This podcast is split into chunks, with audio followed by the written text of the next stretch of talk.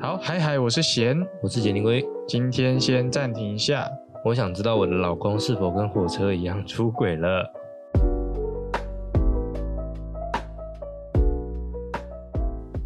好，欢迎回到暂停一下，我想尿尿。那我们这个节目呢是研究讨论电影及游戏相关的内容。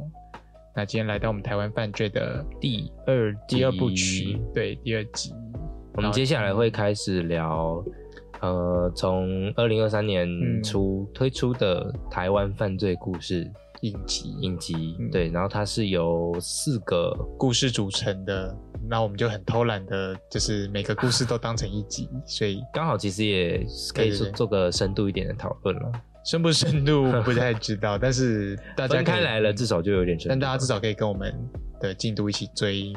每一个故事，这样。 ，Yeah，那我们今天就是第一个故事，就是台湾犯罪系列、台湾犯罪故事的这个系列的第一部曲，就是前三集，嗯，出轨。那台湾犯罪故事呢，就是在 Disney Plus 上面于二零二三年推出的台湾犯罪悬疑剧。那刚有说嘛，就是四个单元组成的，然后分别就是我们今天要聊的出轨，跟后面三集我们会聊的是生死困局，还有恶有引力，还有黑潮之下，名字都还还蛮蛮吵酷的，的欸除了第一个出轨， 后面都还蛮吵，就是蛮吸引我想要继续看下去的。嗯，那故事毕竟都叫台湾犯罪故事了，所以它就是取材自台湾真实案件。嗯，然后本有剧点像美国犯罪对对对故事，嗯，就是改编改编而自来的真对实对事对件让你可以有兴趣的想要去知道，哎，故事的原型到底是什是什么？呃这样嗯也不是原型嘛，可能就是借鉴一些素材，然后让它有个戏剧效果。这样对，，就看完你会想要知道说，哎，当时到底发生什么事，也算一个台湾历史故事的感觉。哎，因为像美国恐怖故 事也有拍嗯英国恐怖故事，所以如果如果 OK 的话，其实我还蛮想看看台湾恐怖故事。然后就它如果是变成一个影集，也可以是像这样的单元剧，嗯，我觉得咒就开始有朝这个，因有为一个毕竟系列的对啊，感觉毕竟他有想要创造一个咒语，但咒他们但他们就是会是三呃，就是彼此之间布局不会有关联的嗯单元，对所以我还蛮蛮期想看待的。对啊，如果有的话啦，嗯但是台湾犯罪故事已经像美国犯罪故事那样了，看齐了，对，已经有就是不一样的，就是终于有一个台湾系列的感哎觉。呀，对对对，可能对我们来说也比较亲合近胃一点口，对对对，亲近一点会比较这样比说较害亲近怕好像好奇怪，，对，比较接近，比较靠近我们。那本剧就是由台湾独影制作，然后香港陆将制作，和美国 Imagine Entertainment Entertainment 共同制作。 Entertainment 哦，Entertainment 制作，谢谢杰尼哥的校稿。总之就是很多监制人啊，就还蛮都还蛮大咖，演员也大家都耳熟能详了。反正这部剧就是从二零二三年一月四号上线啊，就开始在播了。嗯，那现在四个故事也都完结了，那我们就好好来聊这慢四慢的部来看，对对对，嗯，那我们今天要聊的就是第一个故事叫出轨。出轨呢，就是它原本的故事就是二零零六年轰动台湾的南回搞鬼案。轰动台湾的你不 知道，我那时候很小，好不好？怎么可能会哎也知道 是？啦，总之呢，就是火车出轨意见， 哎、火火意见火火车出轨事件， 要提什么意见？就火盔火 龟，火车出轨案件呢，就是大家可能觉得这是一个可能诶、人为意外疏失意外，但是后来查一查，好像发现是好像预谋不的，止这么对对单，纯，不止那么单纯，就是好像有个人为了干嘛，为了诈领保险金额，还有办法让火车出轨，其实蛮对厉害很，厉害耶，我完全就是我这一生可能没有想过，我想让火车出轨， 就这意外很大哎，嗯他，竟然选择这个方式方总式，总之，就台湾犯罪故事的第一个单元，就是在有点像是启发自这个事件，然后去编写出的一段小小的剧情片。那出轨，大家意识就是在男女情愫之间，也代表着就是，诶、外遇啊，嗯，就是你另有新欢的感觉。就那他出轨了对，他就把这两个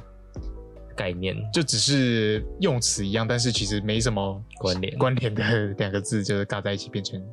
这这个故事。对，所以呃，以这个以这个前提之下，我觉得这是一个嗯很大胆的尝试。那你看下来的，你觉得他们真的有搭配到 吗？我觉得完全没有，嘿，我也是。 但是我觉得很有想法啦，因为他们就是想要讲台湾犯罪故事嘛，所以把一个曾经台湾发生过的事件，然后做个双关吗？对，尝试让这个剧情有一有另外一层的意味在，嗯，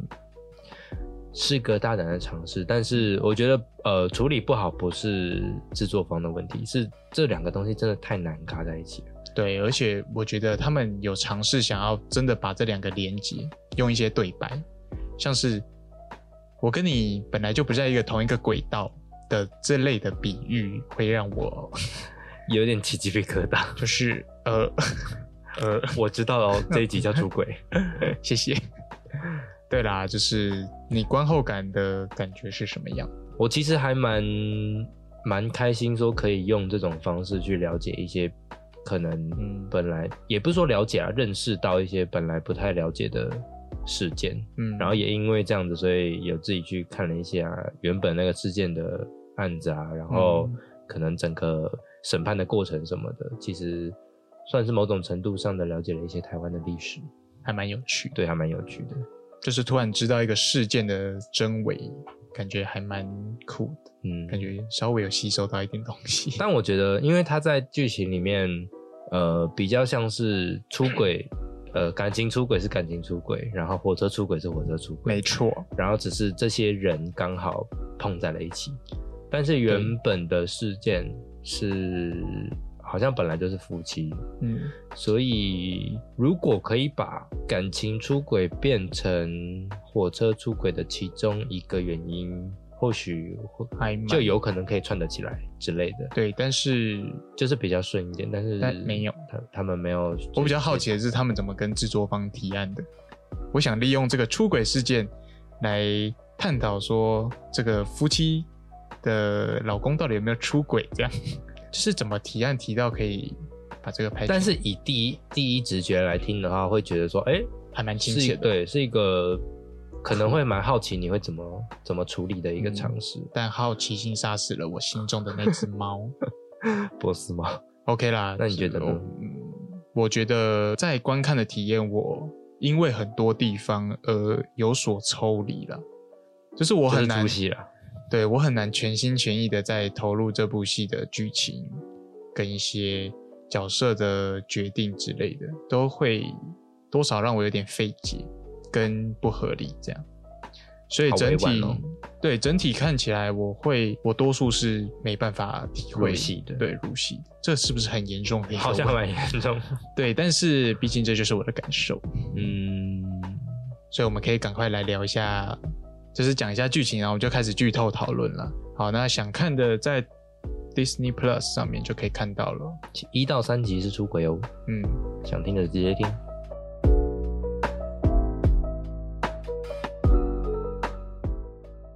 好，故事呢就是在说，就是那个年代啦，就突然发生了很多起火车出轨的意外。但就是没有伤亡，对，但是就是大家就是觉得，哎，怎么会发生这么多事？之后就开始怀疑起这件事可能是人为，就是故意造成的啦，不像是可能铁路局疏失，感觉是真的有人有意而为的感觉。好像在练习什么。对对，对，然后但是就是某一次的出轨就造成了还蛮多人伤重亡的，所以会有我们的这个陈郎警官就开始发现这个案情好像不太单纯，嗯，他真的凤小月饰演，对他就是真的这样说，我觉得这个案情不单纯。他真的讲出来。对，然后就开始就开始他想要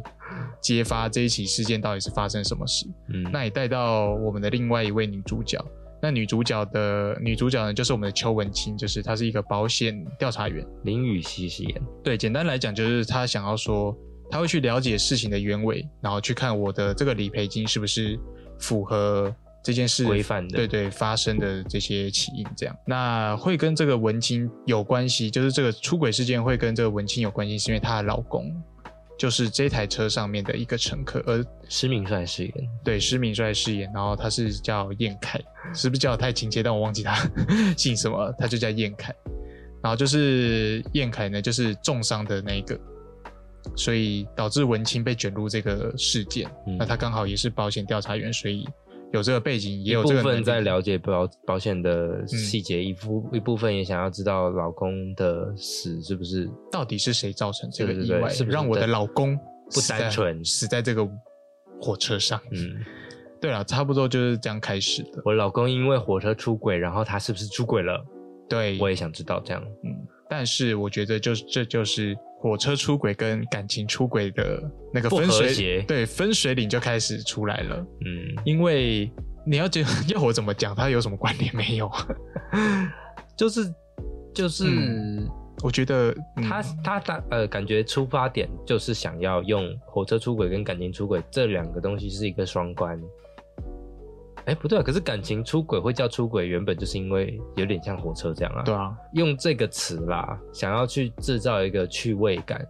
当做出发点，但是殊不知这个出发点其实很难搭在一很起，难发展起来，虽然用语来说很浅显易懂，但如果真的要把它们搭上来，然后写成一个完 I 整 don't 的 know 剧本的话是很难的、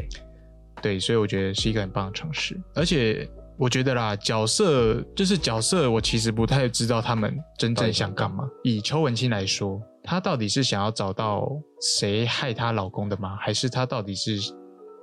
想要知不知道她老公到底到底有有没有出出轨轨，其实还是她想要讨论她的保险到底细节细项怎么样？因为她假如啦，可能他们原本的设定是我在找这起出轨意外的期间，可能找到一些资料，她觉得是跟这个出轨事件有关，但是却发现这是可能是她老公可能会出轨的一些迹象。记证据的可是她现在就是就我现在来看，她比较像是文青在调查她老公跟调查火车出轨事件，这两个是两码子事。而且说认真的，文青就只是个保险专员，他为什么比警察还会找线索？对，因为她是调查员，太会调查，你要不要去当警察 ？对 啊，但她比较喜欢很多西，东西，很多东西他都比陈朗先知道，或者是、嗯你看他还可能可以直接跟第一嫌疑人对正面对话，然后去到他家里面，嗯，，对，可能 找到一些关键线索，而且我觉得她有点 overpower，了嗯，就是我觉得她观察力是感知一千的那一种，就是甩，每次甩到二十，就诶、以那个好了，停车单好了，嗯，哎、还是什么租借单，这以这个就他好像觉得这个东西有关联，那他就真的有关联。然后他可以马上知道这个观点是什么，对我我超 shock 的、欸就是你真的去给我靠警察，真的啊，就是观察力一百， 太强了啦！而且我先讲说，哦，不然我们就先可以来聊聊说他为什么没办法让我们那么深入的去感受这部戏好了。对白，对我们第一个想讲就是对白，我直接以前就是我们刚刚讲的前三集，每三集的前半段，就是明明应该是要让我带入情绪的一个阶段，但是嗯它却在这个阶段让我每次都抽离。 因为虽然虽然说它三集这样加起来是电影的长度，可是它因为毕竟分成三集，所以它这三集还是要用它自己的起承转合去做每一集的嗯、呃开头、铺陈跟收尾，让你有那种循序渐进，然后又有一种悬在那里想要接着看下一集的那种感觉。所以对每一集的开头跟收尾，以影集来讲，本来就是一个很重要的事情。以第一集开头好了，假如你真的想强调真相，并不并不是真的是你所想的那样，我觉得这是它的结果。但你不能一开始就告诉我说真相不一定是真相，因为真相有可能就是真相啊。嗯但是如果你一开始就告诉我说真相不一定是真相，看你相信哪个是真相的时候，我会很 confused。就有点像是他本来就只是一个保险专员在做他的工作，他怎么突然就开视野，开到说他好像知道结局是什么？对，好像知道说，哎，结局不是你想这样哦。嗯，那观众，你你们要多思考一点。呃，然后这是一部分，另一部分是他真的有太呃，就是很多对白，他真的有很多对白是突然没有神来人会这样讲话，就是神来一笔的感觉，但是会让你觉得说，我我们现在在同一条轨道上吗？他的不在场证明太完美了， 就这像样是一呃个 倒过来的密室。。什么叫倒过来的密室？ 大家可以去看第二集第二集的第二集的开头前半段。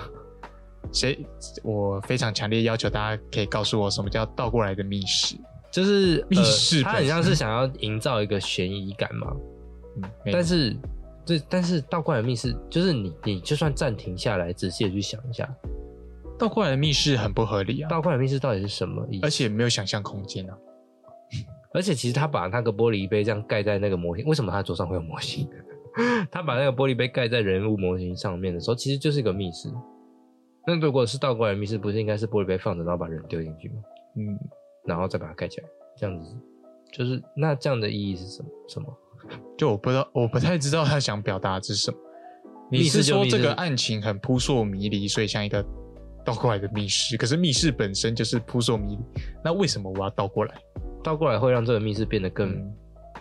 更扑朔迷离吗？我觉得他扑朔迷离是让我扑朔迷离，就是你就整个对白让我扑哎、朔迷离。我那时候真的是按暂停，想说什什么么意叫思倒过来的密室？ 对，而且我觉得就是不不不少这种嗯对白，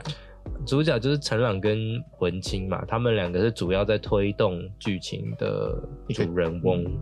所以他们对于线索的把握、跟路上的阻碍，还有他们所说出来的每句话，其实会比其他人来的重要。嗯，但是他们的阻碍明显到说，他们知道自己面前有这个阻碍，而且知道怎么排除这个阻碍。能力太强了，对，能力太强了，就是一开始技能就点满的一个、嗯一个保险专毕业。竟是简，毕竟是简做嘛，爬到这个位置也需要一一定的能力，这可是样嗯他又没有比保险专员强，对，好像没有突出这两个人的职业的然后能力互，补的能力在对对对哪里？这样，好像比较是，因为他们很常就是一起找到了某个地方，但是没嗯有讨论过，所以代表他们的两个的能力是相符的。那为什么我需要有两个相符的能力的人来推动这个剧情？而且为什么他们两个能力会相符？对啊，why？一个是接受了好几年的训练，然后一个是平常在做保险方面的工作，就很会查资料了。但是这可以讲到另外一对，就是关于这一整场出轨案件最大的嫌疑人，人他们一家人，他们是有一点像是一个爸爸，然后跟一对兄弟，单亲家庭，对，他们有可能涉嫌介诈入了哎对诈诈保，嗯，对还有前地下钱庄的这个行为，这样对，就是诸如此类的。然后嗯，我真的必须说，薛仕凌真的很会演林学庆嘛， ，yes，嗯，我也觉得他是，他是我整部戏里面最想看到的角色。他他这几年来真的，呃，你以前有看过什么类似 Channel V 那样子的的节目吗？他是大嘴巴的，你知道吗？真的哦，就四零啊，大嘴巴里面不是怀秋、艾莎，嗯，那个还有一个叫什么忘记了，完蛋。然后跟四零啊，他哦就是四 零啊，，直接略过 他叫什么啦？，没关系啦 大家看自己真的去假的？喜欢的自己去查。反正就是四零原本是大嘴巴的、啊，嗯，然后他叫四零，他叫四零，因为他就叫薛士林。然后他后来开始演呃做工的人，有得金钟奖。嗯，然后后面就是他有点像是进入壮年期之后，开始有个魅力在了，嗯，然后在演这种台湾的角戏色剧方面，嗯角色心境，我觉得他是诠释最好的。我觉得他甚至比男女主角还要更丰富一点，嗯应、应该说建立的更合理一点。因为其实检察官跟文清，其实我们都是从这个时候才知道的，就是他们故事线的起头，就是我们认识他的起头，我们不会去回推他以前是怎么样的一个人啊。所以就等于相较起来，他们没有那么厚，他们的角色背景没有这么深，顶多就是知道说她跟她老公曾经在一起有一点点感情的问题，嗯然后或许跟这个检察官嗯，有些、有些关系。而且我其实觉得，反而文清跟燕凯还有陈朗的这三段感情线是我比较想要理解的，但是没有着重在这部分太多。反而是我觉得，因为我觉得文清有说嘛，就是他说他真正不想要孩子的原因，是因为他心里还有陈朗。我觉得这件事是一个还蛮蛮好发挥的，对对对，但是真的就是小题小做，没了嗯因为因为我觉得这个也是因为我们刚刚前面讲到说这两个东西真的太不和谐了，嗯在剧情叙事上，所以所以他们比必须要摆比重啊，还是以台湾犯罪故事来讲的话，那还是要让犯罪故事为重，对所以可是就变成说有点像是感情这方面好像真的是完全没有必要哎、如果你真的没有想要把它讲好，还不如不要讲。可是我会这样提，是因为它的结局是以以感情方面作为作为结收束尾，但是它前面的铺陈却不是以它为重。那这个收尾会让我觉得，哎，好像这个路途有点遥，有点短就到终点了，嗯而且这个终点是很大的反转，嗯，让我觉得没办法接受。啊，讲有孩有没有孩子这件事就好。他最后有孩子，不是他真的接受了我有孩子，啊，不是，不是我接受了说啊，我可以有孩子了，那来来一个孩子好了。他是知不小心知道自己有孩子了，然后就说妈妈准备 好了，对啊，why 喂，突然就准备好了，你怎么准备好的？ 你不是心理，就是他有孩子的前，他有孩子的结果是因为他觉得他如果放下陈朗的话，他就可以拥有孩子。可是我觉得他最后没有啊，没有放下陈朗，呃，你觉得案件有扑朔迷离吗？没有。如果单就案件本身，我觉得比较像在证明，证明就是那两个最大嫌疑学人，文，哎、学文吗？对吧、就是学庆跟学文到底是不是真的凶手？嗯，我觉得比较像证明，但没有到扑朔迷离。但我觉得后面的发展还蛮崎岖的啦，就是发现说弟弟突然死掉了。嗯，那边我很 shock 欸、对啊，就是类似这种的话，我觉得在在处理犯罪案件这这一部分，其实他是有尝试的想要做到一些戏剧张力。可是反观感情这边的话，感情的戏剧张力可以说是没有。还蛮明显的、啊，就是我第一场戏我就看得出来他跟陈朗有关系啦，嗯，对啊，就在吃饭其实就很明显了。然后呃，他唯一的翻转比较像是说，老公其实没有出轨，但是这个翻转反可是而嗯会让、反而会让主角失去了主角的光环，就是你一直都在恶人先告状，然后不断的想要证明说，哎、我老公有出轨，所以我有这个心情，其实很合可以理没这样可以没那么有罪恶感，因为因为我老公先出轨了，那我出轨没差，但是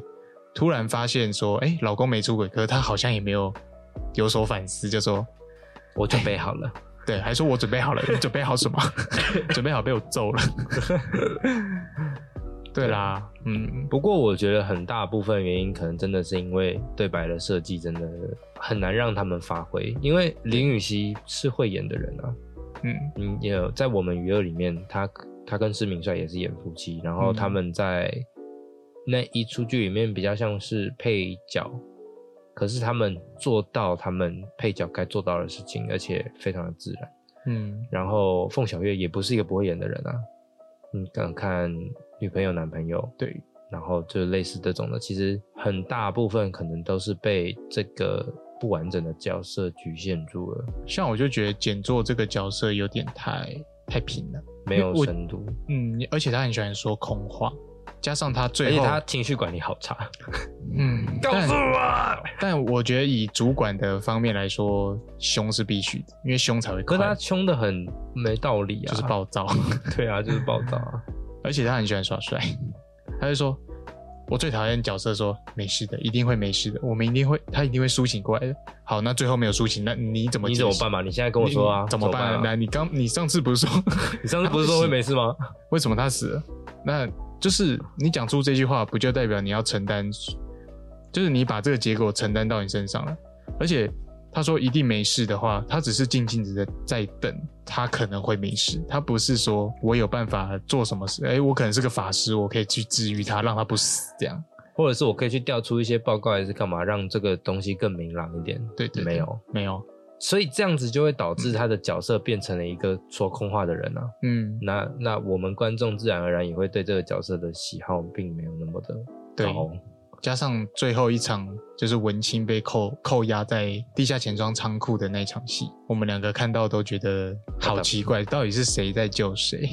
他他跑过去要救他，然后结果被打得鼻青脸肿，结果那个文青就就就只是躲在一个角他落，不叫友情吗？哦，文青，他就他就他叫友情还是文青啊、文青，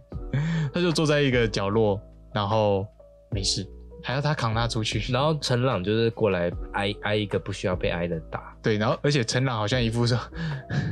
我做了这么多就是为了救你，我根本不需要我你救不，需要你救。而且门口超 近的。喂，呃，我觉得还有一个点是，他把出轨这件事情跟跟呃犯罪这件事情放在一起，然后主角又是要去调查犯罪的人，但是主角才是那个出轨的人，嗯所以我们要怎么在道德上面去接受他们，同时又让他们就是成功的调查出这个案件的时候，我们会喜欢他们。嗯，就是他们并呃没有设计出一个桥段，让我们可以为他们的出轨感到一些怜惜，或者是可以理解。因嗯你为喜欢他什么？对我，我不能理解你的愧疚感也没有出来啊，所以我也不知道，嗯我也没有办法理解说你这个角色的道德在底线在哪。而且我不能理解，就是那为什么当初要跟燕燕燕姐、燕凯 燕凯，乱去？燕凯为什么要跟燕凯结婚？台湾人的名字真的长得好像因为因为是文青去找燕凯说我们来结婚，我嗯听到的是这样，然后他是不是想说要要要要？忘掉？对啊，可是好我怎么记得好像有这一段。可是这不就跟我们偷情聊的就是很自私吗？他希望哎另偷情外会在这个上面前面还是后面放啊？前面啊礼拜一、嗯就是跟我们偷情聊到，就是你这样真的很自私，你又把这个罪恶感想要希望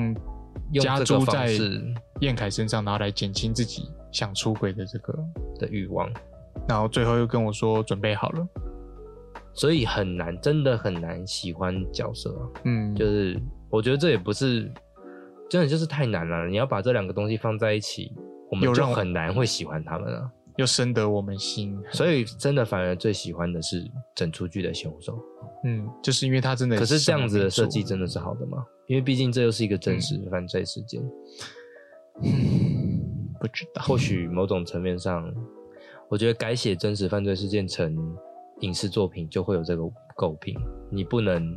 像是像是前阵子的《食人魔汉默》嘿哈默哎哎汉默，汉默《食人魔汉默》，很多人就会说到说，好像这出剧在拍出来是在怜惜他，让他变成一个主传角说英雄。嗯虽然主创没有这个意思，可是或多或少造成了这个效果。嗯，很多观众开始觉得说，哎、他杀了这么多人，可是可能是因为哦，原来他小时候经历过那些事情，那我好像可以理解了。那那些被杀掉的人，那些家属什么的，就刚好，对是他成人生成长旅程的一个拼图，这样对，会怪怪的，这就变成一个很本末倒置的一件事情。嗯所以拍真实事件本来就是一个很具争议的事情。就是我该我到底该站在哪一边？对，而且我还有觉得还有另外一个点，就是原本的这个事件，它本来就没有一个非常确切的证据，说到底这件事情谁是是凶怎手么做的，嗯谁做的，然后到底是不是真的就是这个人。嗯他呃，那个时候虽然判决是有下来，然后大家是有推敲，啊， 然后呃呃呃评评评审团啊，然后跟法官是有做出一个最后的决定，可是并不是以一个纠正就就就确凿， 纠正就雀巢不是这样， 而且是纠正雀巢，不是不是是这什么确凿， 哎 罪证确凿。 罪证确凿， 再重讲一遍，就是不是以一个最正确凿的嗯证据去定罪，然后跟完结这个事件，所以它本来就是一个没有正确答案的东西，你要把它翻拍过来，你一定就会更扭曲事件原本的真相，所以真的很真的是一个好的尝试，但是有一点好像可以再想一下， 而且你不觉得结局很怪吗？嗯，就是雪清被车撞，然后他们最终的结局是他们打败了， 打趴了地下钱 庄，跑出来，然后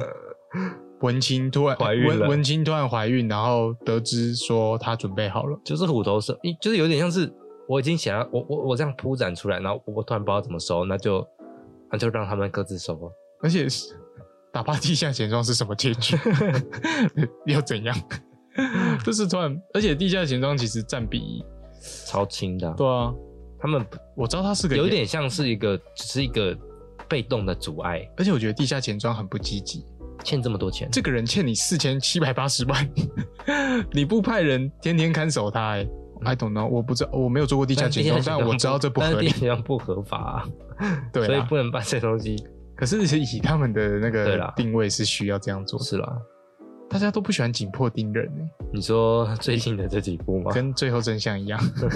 警察不紧迫盯人，地下钱庄也不紧迫盯人。我觉得，我觉得出发点是好的，嗯，就是我我我可能会真的没有想过说可以这样子嗯，去搭是配，我有兴趣的题材，而且我真的最近就是可能开始做 podcast，我是真的很期待台湾有什么佳作突然蹦出来的那种哦，感觉，所以但是我们没什么在看，有啦。我最近至少你一直都有在看吗？没有没有没有，我以前不不看国片，但是可能开始做啦，听你洗脑这样也开始。，我洗脑就对了 对，也有开始想要接触台湾，因为毕竟他很亲切啊，他就讲国语，而且他讲国语的时候，我不会觉得很怪，就是感觉就真的在我身边这样，嗯所以我是很期待这四集的这个内容。虽然第一部不太理想，但是我是会想继续看下去。它呃，应该说它的结果没有那么理想，但是它的它的开它的起始是好的，对我是喜欢的，嗯，对啦，我也蛮期待后面的。嗯，而且后面的名字又这么长，你知道、就是你知道事件吗？后面的事我件不知道，但因为出轨你就知道火车出轨，但是后面什么恶有引力，什么恶潮之生下死，困局，不知道 哎、不知道会是什么，嗯。就还蛮期待的。这样我以为你大概知道哎、你没有看简介什么，还没，因为我想要先看。直接看。对，好，那我们今天台湾犯罪故事系列的第一部曲出轨， 《出轨》差不多咯先聊到这。 接下来希望后面的几集会给我们不一样的惊喜，对，我们是一定会看完，毕竟都是安排好了。 那是当然。对对对，大家也可以跟着我们一起追哟。嗯，看完一集就可以来听一集，这样，好，每个礼拜就都会有新的一集。看完三集就可以了，应该是一个还不错的节奏吧？ 对啊，如果你有想说的，也可以跟我们说。嗯，对台湾犯罪故事有什么兴趣兴趣的人，也可以稍微跟我们讨论一下。那嗯还有，无论你是在 Apple Podcast、Spotify 还是 KKBox 等平台收听我们节目，如果喜欢都可以给我们五星的好评，链接都在下面。嗯，那我们今天就差不多聊到这啦，拜拜。拜拜。